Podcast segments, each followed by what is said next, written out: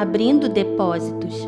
Havendo, pois, fome sobre toda a terra, abriu José todos os celeiros e vendia aos egípcios, porque a fome prevaleceu na terra do Egito.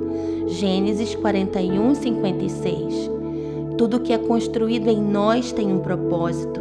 Acumulamos tesouros que o céu deposita diariamente em nosso espírito. Somos verdadeiros celeiros, verdadeiros armazéns com uma capacidade de preservação incrível.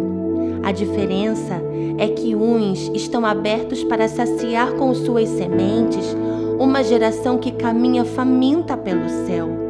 Outros se trancam e, embora estejam abastecidos do Espírito, não se doam e não abrem seus depósitos para a preservação da vida.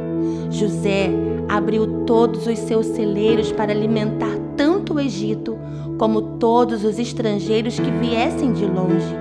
Havia fome e muitos tinham os recursos, mas não tinham a semente. Em tempos de escassez, o poder de transformação estará na semente. Quem está abastecido de sementes não teme a diversidade das estações. Os celeiros de José não foram construídos para um fim, e sim para um propósito. Não era sobre ele, era sobre a permanência de uma promessa. Sementes só frutificam se forem lançadas. Quem oferta suas sementes vive a estação da honra. Abra, abra os depósitos do teu espírito e permita que suas sementes transformem sentenças de morte em frutos que produzirão vida.